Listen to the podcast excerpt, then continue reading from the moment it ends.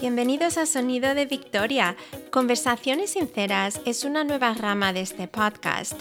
De cuando en cuando traeré a la mesa temas específicos para empezar diálogos e intercambios de ideas con invitados. Confío en que nos ayuden a todos a seguir aprendiendo, a hacer preguntas y también a seguir desafiando tradiciones en nuestras vidas por el bien de la verdad. Busca Sonido de Victoria en tu aplicación favorita o ve a mi página web sonidodevictoria.com donde además de los audios y el blog encontrarás una pestaña nueva para conversaciones sinceras. Confío en que te inspiren.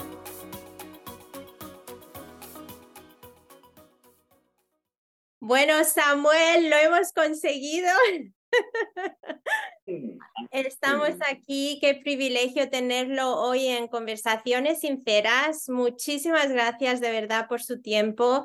Y bueno, ¿cómo se encuentra de estar aquí con nosotros? Es un privilegio hermoso, hermoso, hermoso que me da el Señor. Gracias a ti, querida Sisi. Y yo te doy las gracias por pasar este tiempo eh, juntos. Le pido al Señor pues que tanto a ti como a mí, pues eh, nos eh, dirija para que lo que digamos o, pues sea de, para su gloria y que otros puedan beneficiarse también. Amén. Nos ponemos de acuerdo. Pues mire que para introducirle a nuestros oyentes, Samuel, la verdad es que considero que es un personaje muy curioso, si me permite. me explico, porque para saber eso hay que preguntarle a mi señora.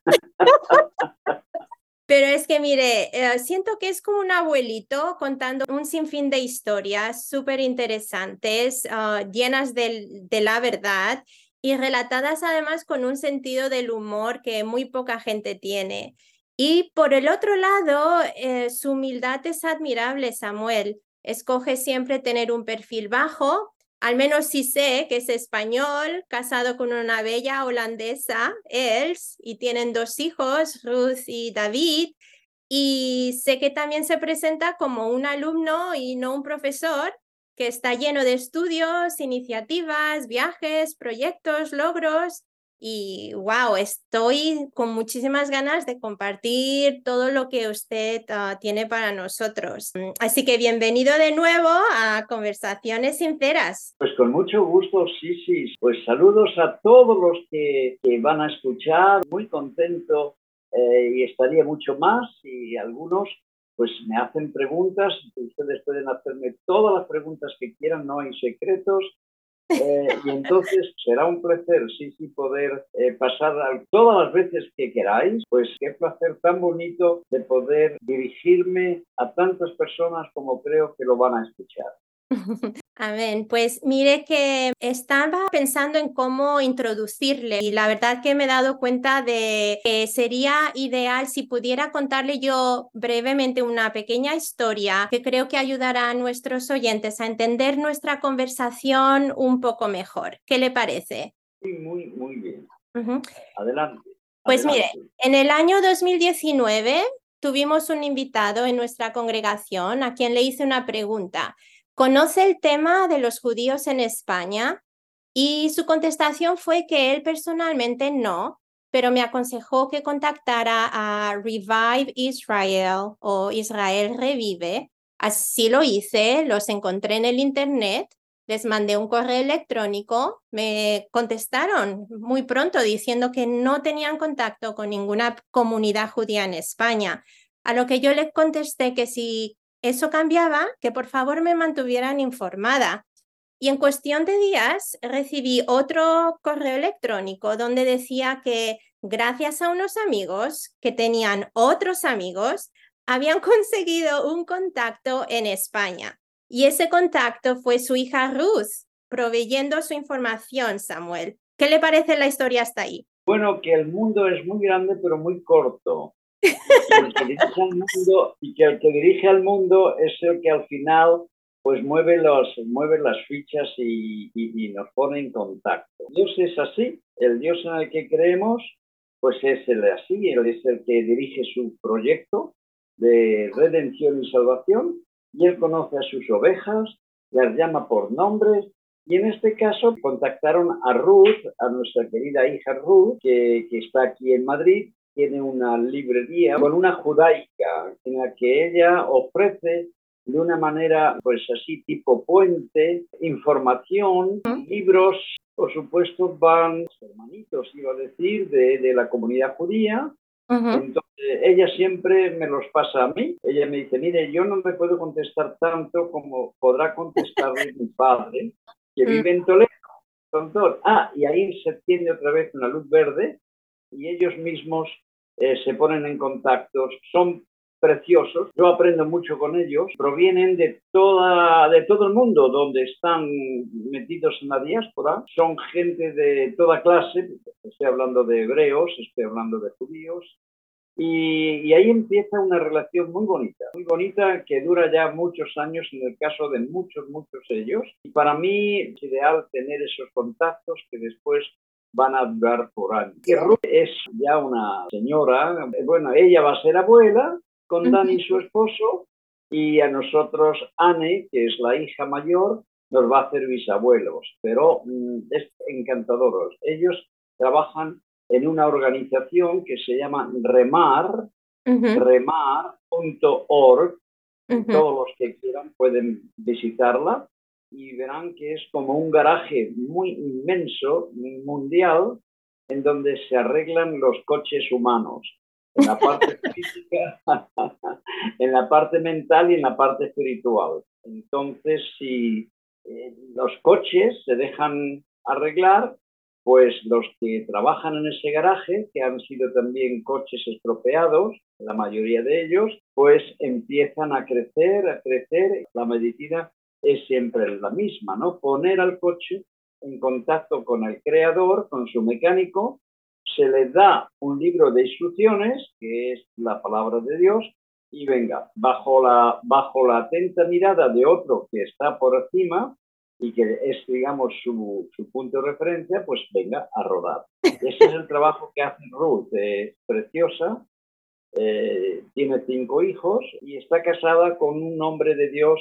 precioso, que es el hijo del director y el presidente de esta organización, asociación ONG que se llama Remar, remar.org. Háblenos también de David, porque, wow, David parece que le sigue bastante su parte intelectual. ¿Cómo sabe su hijo? ¿Cómo conoce el tema de justamente lo que vamos a estar hablando hoy también con usted? Pues mira, David es el segundo. Primero se vino la mamá, Elizabeth conmigo, a servir al Señor, no vinimos a España porque era mi país, no vinimos a España porque creíamos que el Señor nos llamó.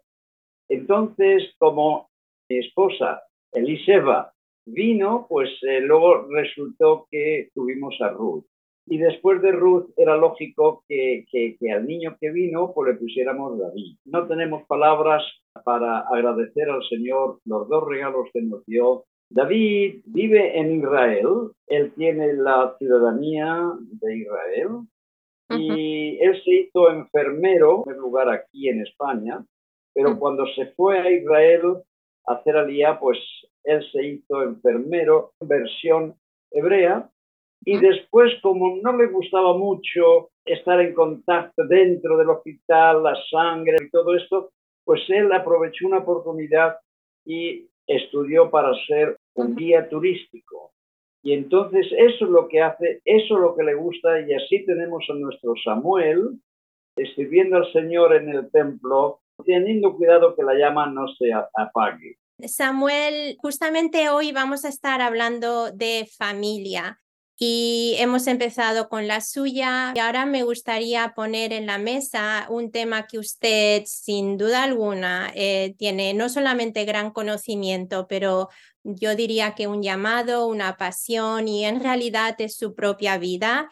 Me gustaría que nos ayudara a ver y a entender la parte de la familia de Dios que quizá no muchos conocen con buena información. Se trata del Israel de hoy, se trata de los anusim, los huesos secos, y la relación que tiene todo este tema con España. Así que si le parece Samuel, pasemos a hablar ahora de esa parte de la familia de Dios, porque es importante que estemos hablando de este tema hoy y que realmente nos indica de que no es algo del pasado, no es nada antiguo que se queda ahí donde está, sino que tiene mucho poder profético y usted es el experto, así que Cuéntenos qué, qué, dice la Biblia sobre cómo y por qué los judíos fueron dispersados por las naciones, cómo llegaron los judíos a España y le paso el micrófono. Muy bien, eh, sí, sí. Eh, verás,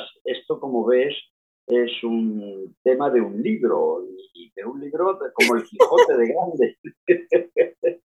Mira, yo nací, déjame que diga esto como introducción, yo nací en una persecución, la persecución de, religiosa que, que, nos imponía su versión, y luego la dictadura también de Franco. Así que mis padres eran creyentes, creyentes quiero decir, nacidos del, del Espíritu Santo, lo mismo que eran mi bisabuela y mi abuela, que fueron los primeros en abrir su corazón a esta nueva tacita de té, porque habían estado tomando té, pero no tan sabroso como el que le trajeron los misioneros. Estoy hablando de hace 100 años. Estos ingleses le trajeron té. Mi abuelo no quería ir a la iglesia evangélica, al grupito que se creó allí hace ciento y pico de años, porque sabía que le iban a quitar el vino. Entonces, en ese contexto me crié en un contexto bíblico muy profundo, quizá era la escuela más importante bíblica de hace 120 o 125 años, desde, donde van a salir eh, los pastores, que son los niños que están salvando, porque allí ellos pusieron, los misioneros pusieron una escuela, o sea, un hospital. Después les enseñaron a leer, a escribir, los vieron crecer y esos niños o padres que se entregaron al Señor serían después los pastores de la generación de mi mamá. Luego vendría la mía.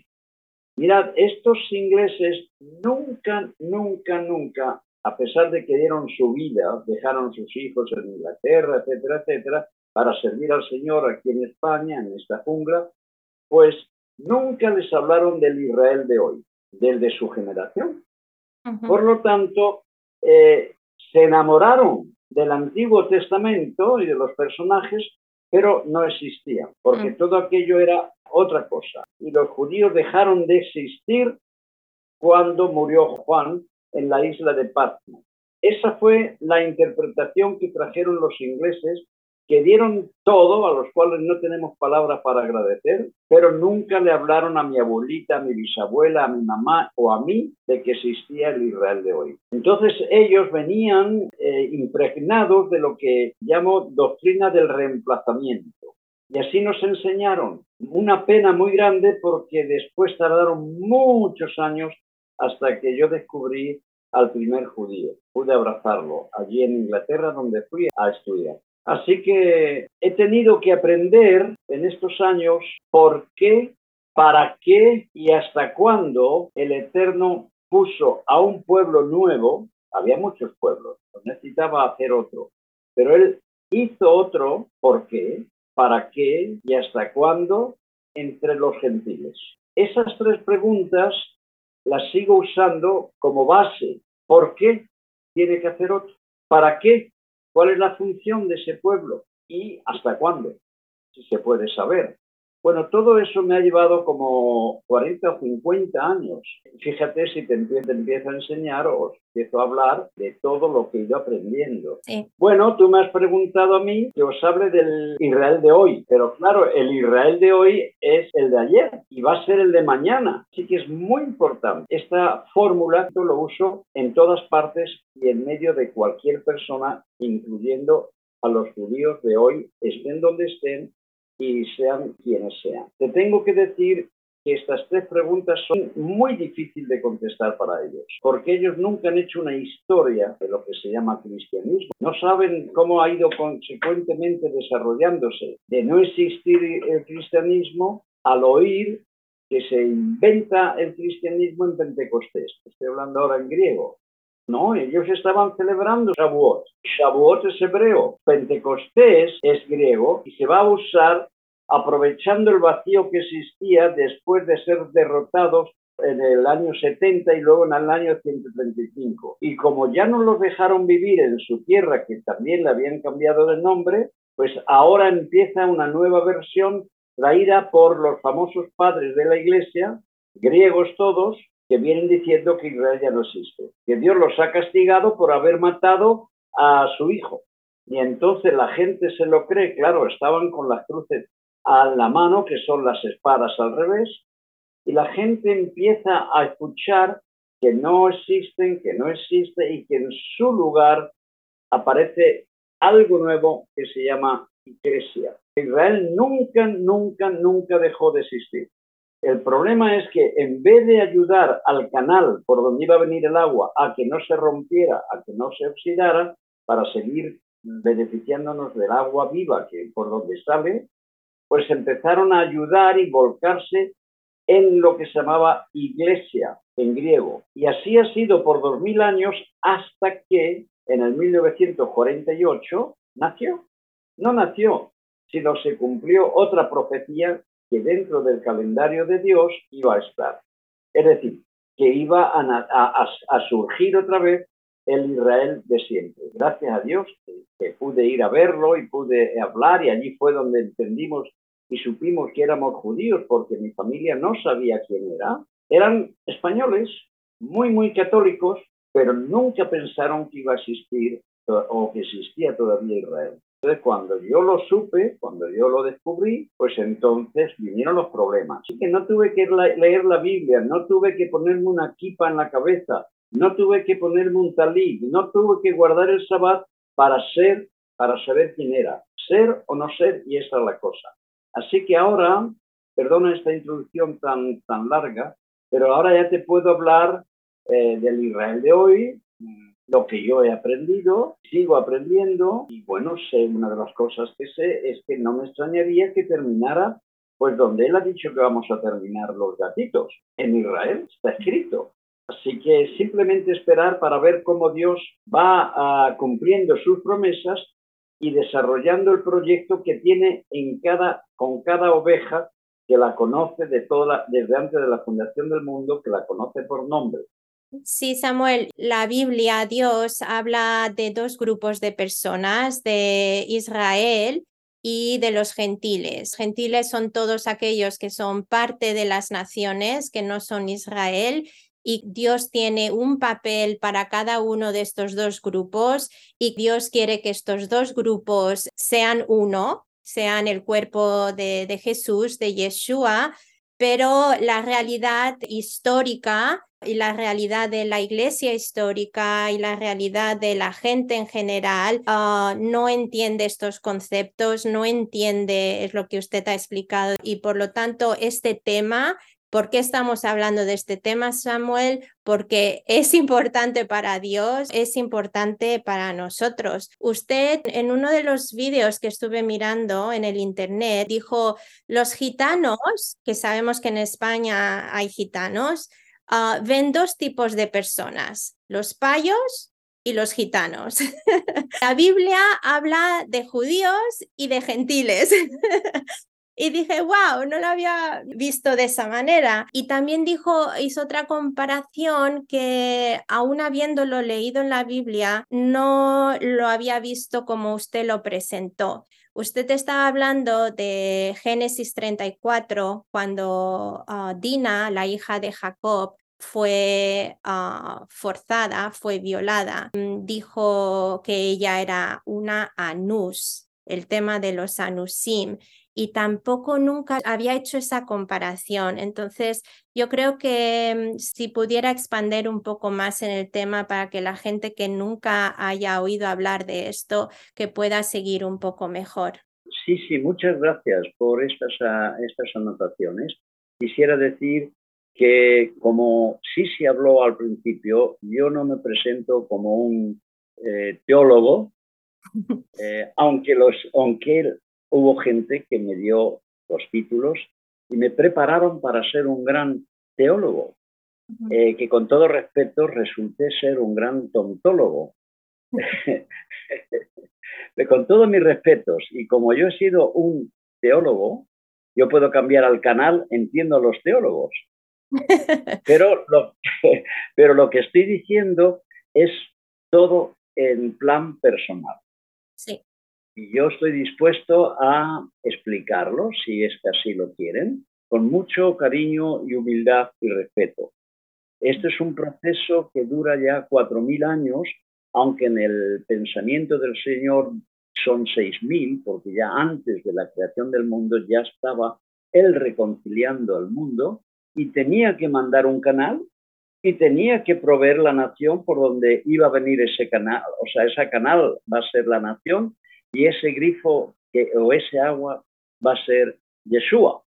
Entonces, eh, esto no es fácil de entenderlo en 20 minutos o en 30 minutos.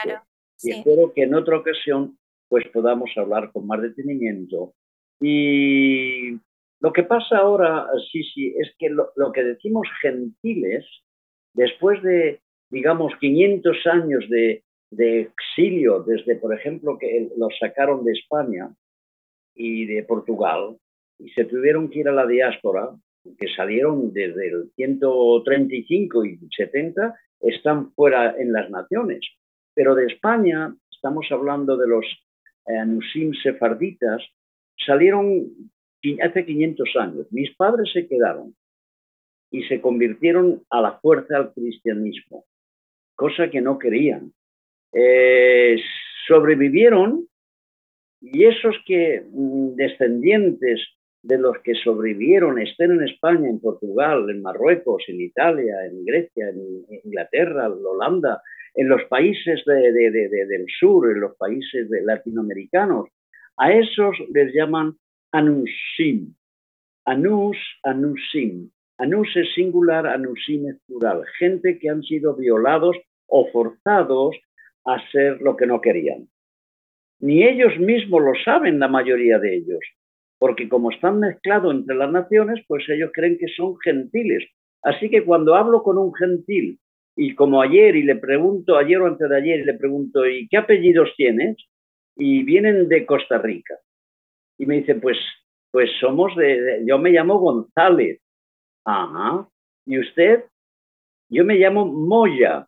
Bueno, tenían los apellidos que son judíos, aunque esto no es un certificado eh, de natalidad para decir usted ya son judíos pero ya tienen apellidos judíos y por ahí podemos empezar a buscar, a buscar, a buscar. Les doy algunos eh, consejos y resulta que recuerdan que tienen papeles, que tienen alguna fotografía, que tienen algún recuerdo de la abuelita, de la bisabuela, y así empiezan a interesarse para saber en quiénes son en realidad. Mira, el mundo está lleno, estamos hablando de millones, de millones de personas que son anusim, pero que no lo saben. Entonces sí, para empezar son siendo gentiles, pero solamente te das cuenta cuando los miras y les preguntas cómo vibran los ojos cuando les digo que sus apellidos son judíos, sobre todo en América Latina, y es increíble, mira, se me pone el pelo de punta porque eh, es mi trabajo buscarlos, informarles, prepararles y con, la, y con la ayuda de la agencia judía llevarlos a casa. ¿Por qué? Porque en este momento, en este mismo momento, estamos viviendo el cumplimiento del de, cumplimiento profético.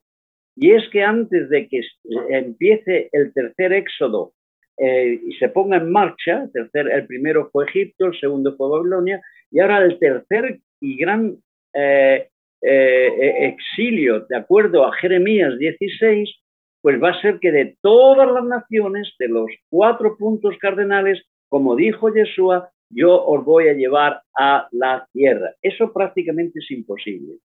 Tan imposible como cuando Dios le estaba diciendo a Moisés, vete a Egipto, que tengo que sacar, tienes que sacar con mi ayuda a mi pueblo para que me sirvan y para meterles en la tierra que yo te mostraré.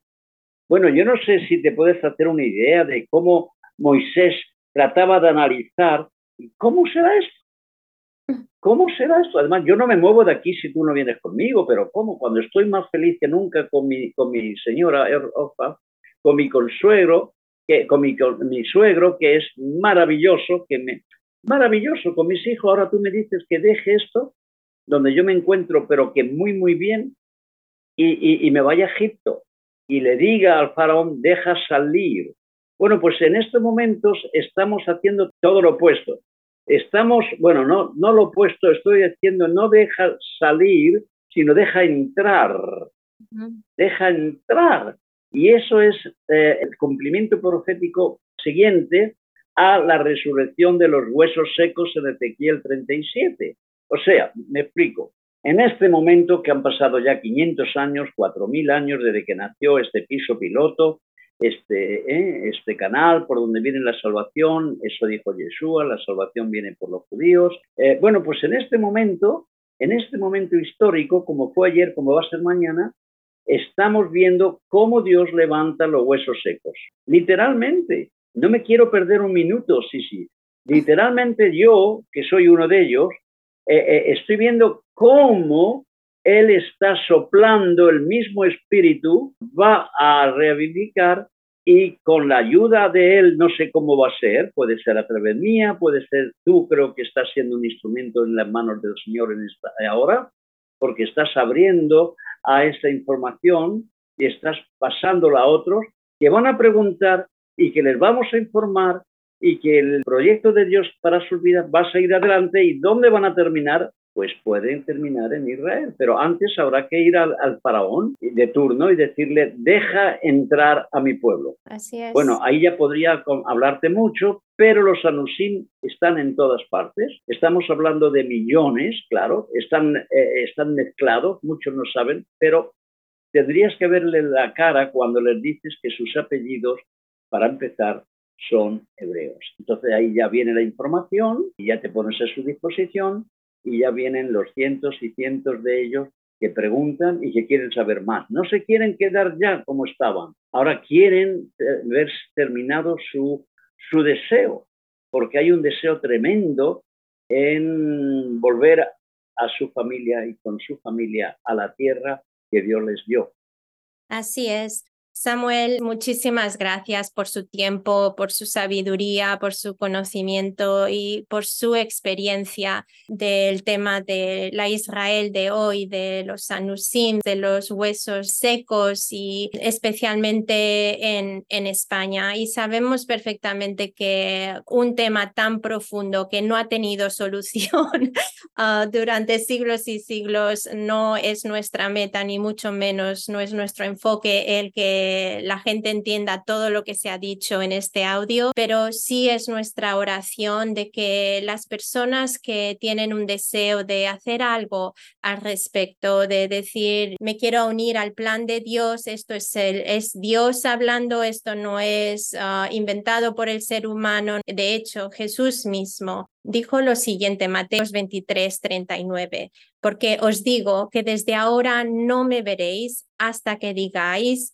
Baruch haba Beshem Adonai. Bendito el que viene en el nombre del Señor. Para eso los judíos tienen que estar unidos, tienen que estar en Israel, tienen que um, recibir a Yeshua como su Salvador y será entonces, una vez que esto suceda, que la salvación del mundo entero llegará a su culminación, porque Yeshua Jesús regresará la segunda vez y esta vez para reinar. Mientras tanto, ¿qué le decimos a los gentiles, a las naciones? Pues lo que dijo Pablo en Romanos 11, que hay que provocarlos a celos, que puedan ver que Yeshua Jesús es el Hijo de Dios, es el Mesías, es el Salvador, es el Redentor del mundo. Si tú que estás escuchando, ya hay algo en tu interior que te está indicando que tu familia ha venido de esos judíos que han sido esparcidos por todo el mundo, han sido forzados a convertirse y sientes que Dios te está llamando, no, no tienes mucho conocimiento, no sabes cómo hacer,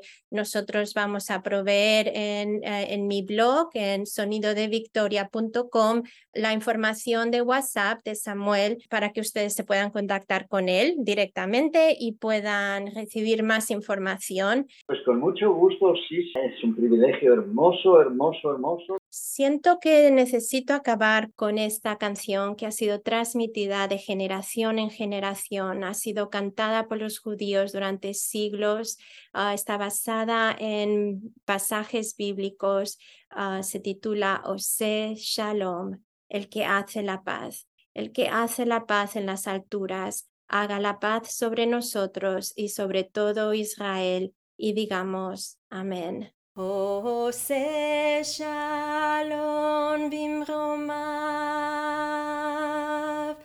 uya se shalom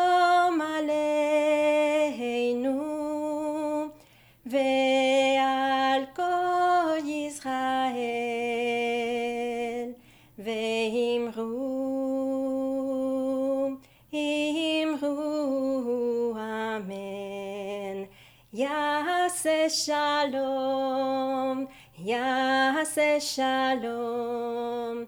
Shalom aleinu ve'al kol Yisrael. Yase shalom.